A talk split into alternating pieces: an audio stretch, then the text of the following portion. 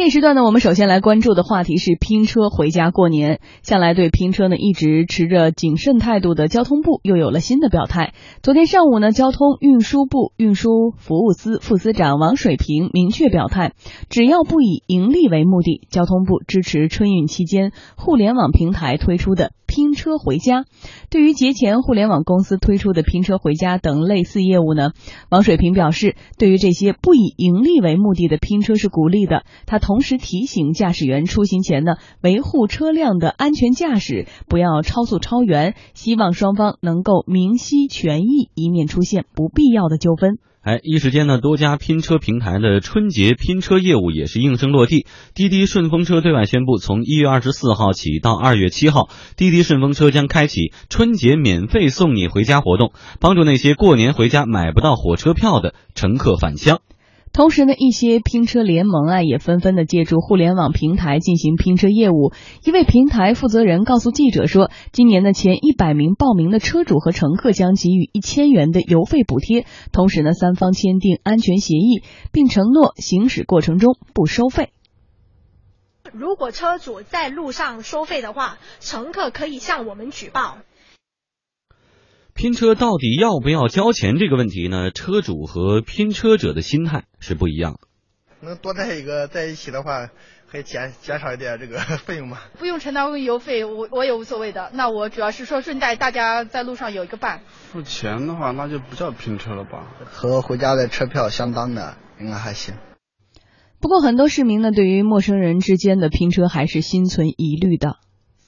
如果一般的回去肯定是有车票的话，肯定下面买车票或者自己开车的会好一点嘛。毕竟还是一个大陌生的车，而且是因为最近各种安全事故也比较多，每个地方可能还有一些查黑车的。从那个异地打车，主要还是考虑一个就是一个安全性。长途车过走长的话堵了或者出现其他问题的话，你连解决的方法都没有。与交通部宽松表态有所不同的是，地方交通管理部门更为谨慎。一月二十二号到二十五号，预计广东省将出现大范围的冰霜冻。为此，广州市交通部门发出紧急通知，将严格强化春运安全管理。不符合相关安全技术条件的客运汽车和车船，一律禁止参与春运。同时，明确表示将严格打击网络平台擅自组织的拼车和包车。每年春运要来的时候，都是跟春运相关的话题哈。呃，李欣怎么认为这个交通部和地方交通管理部门这个态度不是完全的一样？一个是非常的鼓励，而且呃积极的推进大家这样的拼车跨年出这个出行，但是地方比较的谨慎。我觉得立场不一样吗？呃，近几年来呢，关于拼车的这个它的性质的界定，其实各个地区之间，包括不同级别的主管呃不不同层级的主管部门之间呢，这个分歧就存在。它也是这种分歧的存在呢，也是现在的这个拼车服务，它一直处于一个这这个在灰色状态下发展的这么一个情况。其实我个人感觉呢，理论上讲，可能是呃主管部门的这个意见的不统一呢，可能跟这个可操作性这个的分歧有关系。比如交通部的这个观点呢，其实一定是说就是。拼车呢，必须得承认是一个看上去很美的这么一种叫共享经济的一个典范。因为在这个特别春运期间，交通资源是很稀缺，对吧？当你比如说不能承担飞机票的高价，然后呢火车票你又买不到，在这种情况下呢，确实有限的这个交通资源，特别是叫相对中短距离，比如说三百公里之内。这种呢，那这种私车的这种叫叫拼车呢，应该是一个相对很好的方式。它还有其他的优点，除了什么节约能源啊、绿绿色出行啊、增加人际交流啊、互相作伴、互相交流。除了这些之外呢，它还有一个就是说，哎，在这种情况下呢，它能够让这个叫国家的关于高速免费的这种。这种叫优惠变成一种更普惠的这么一个方式，就是你没车，你也能够享受到国家关于春节期间免高速的这么一个这种福利的政策。但是呢，作为地方政府呢，确实这个中间争议也很大，因为恰恰是这种共享呢，它是跟这个安全和管理是相关的。因为交通的这个安全呢，往往这个非常敏感，因为一直呢这个界定起来比较难，即便是朋友之间你搭车。出现一些交通事故，这个责任的这种追究啊、归属都非常的对复杂。其实可能更多的问题就在这儿了。共享经济这几年我们都在推，其实你看拼车业务出行这些年也是风生水起，挺火的。上下班高峰是的，大家住在同样的一个小区，或者说有同样的出行的线路，即使北京东西南北，可能拼车都是省力省油，好很多的优势。对，但是呢，你就现在说到了是。不让有偿，然后呢，那。车主要付油费、车的保养费，还说要把车全部检查清楚了。同时，就像你说的，如果出现了问题，又要怎么办？那之前是不是应该再买份保险？那这个钱又要谁出？啊，到这个层面，其实相对还较好解决，就是拼车人跟车主自己商量，比如有一协议，对吧？作为协议的补充呢，上保险，做一些界定，甚至到现在相对比较知名的这个拼车平台，好像拼车平台现在就有送保险。这种给你上保险啊，完了，包括他撮合的时候有一定的界定啊，他给做担保，有点像支付宝对淘宝的这个交易。所以呢，这些加到一起，理论上讲呢，对于一个新生事物而言呢，它的这个叫扶持的这个助力是够的。但问题就在于它界定起来，因为我们国家的这个道路的这个交通运输服务是这个叫特许管理、特许经营，就你必须得拿到这个交通运输的这个行政许可，就你得有这个营运资质。那像这种情况下，比如说，呃，交通部说，那它是非盈利为目的，那在地方政府执行上，就是盈利非盈利界定不了。就是我是原来有各地其实执行起来不一样。我看新闻有报的，就是你只要收现金，那就给你视同视同以盈利为目的做非非法营运，或者你才在这个中间你拿到了你未来的利益，比如说通过这个什么单位给报销啊，报销的钱归你啊，反正诸如此非常复杂。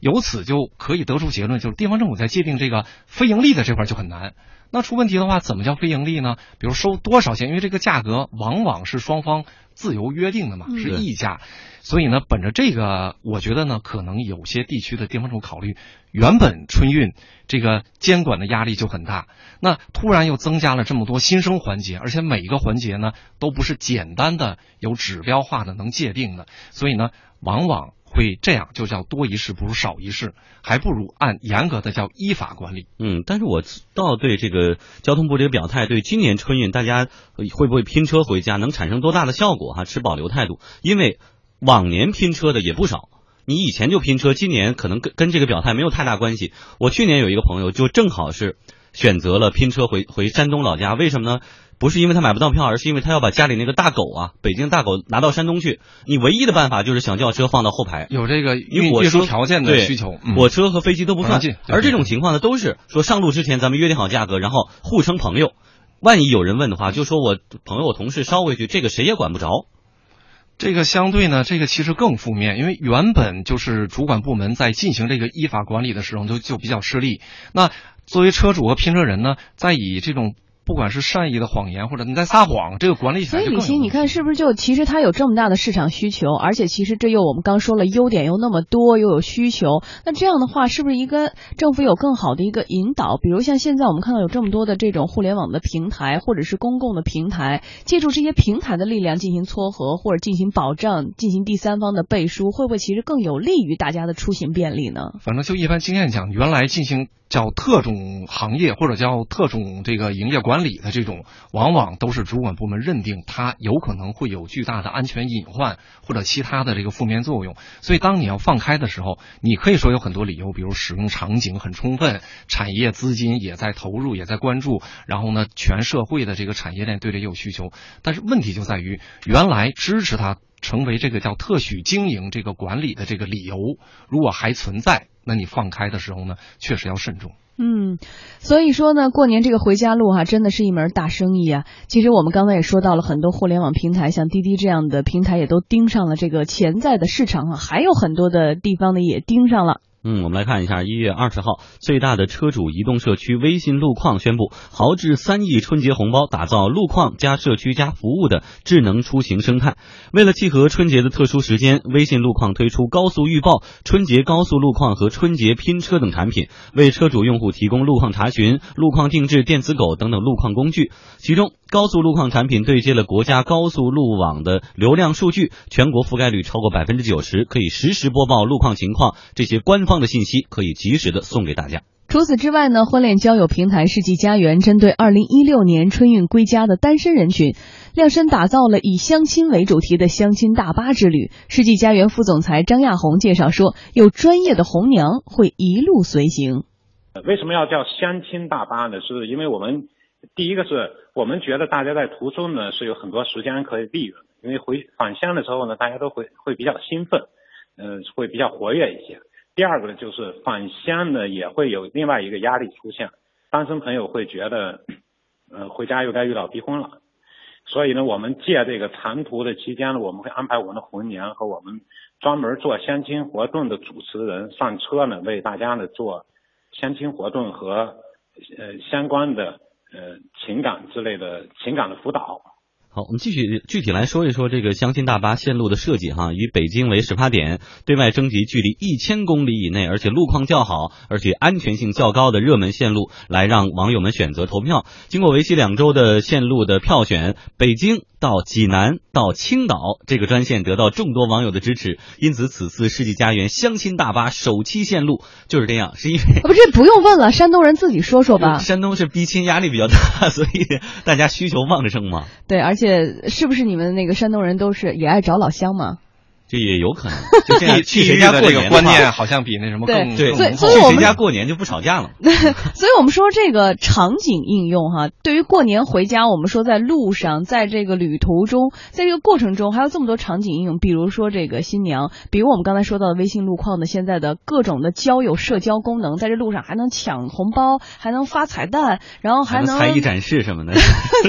他现在真的有视频啊、音频啊，就真的是才展示，你在上面就可以演出，搞个小剧场，还有粉丝种种吧。大家都盯上这个场景，是因为它有巨大的潜力可以挖掘，是吗？啊，是的，这个一般说呢，就是产产业呢是逐利，但是管理呢是重弊。就是说，管理呢一般是怕它的负面的，但是产业呢往往看到它每一个地方的新的增长点。所以第一个呢，就刚才说的，对于主管部门而言呢，只要它这个交通安全，因为理论上讲，越是有这种使用场景，越是在这个归心似箭的这个返乡途中，那它的这个消费的需求、注意力的集中度，以及它跟人之间的这交往的特殊氛围，都会给未来的这个产业呢以很大的想象空间，这是一定的。但问题是，就刚刚说的，如果在这个归乡途中有这么多。的好玩发红包，那这要是在什么大巴上，咱说勉强可以；要是在拼车上搞僵起来，那它的风险得多高啊！就是旁边不都不用说你自己看屏，就是旁边，比如说坐的是一个美女，是一个陌生的美女拼车，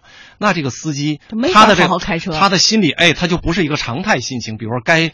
踩刹车的，有可能就会踩油门，对吧？你可能速度他有的时候额外要好好表现啊啊，反正就是他不是一个常平常心。这种情况下呢，比如在路况相对比如较拥挤的情况下，确实不稳定。所以呢，必须的说，就是拼车呢，它不能是被产业推动起来，它一定是这个使用需求，然后呢，在有效的管理上慢慢的疏导，有可能才能成为一个类似于这个主流交通通道。但是现在理论上讲呢，我个人还是建议尽可能选择叫主主流的这个交通方式，飞机呀，这个火车、大巴，哎，像这种拼车呢。不得已而为之，你不能作为一个图新鲜去去尝鲜的这么一个，我觉得有可能风险和代价。但我可能还是觉得交通运输方式上看自己的需要，然后呢选择各自适合的方式吧。呃，祝大家回家的路上顺利吧。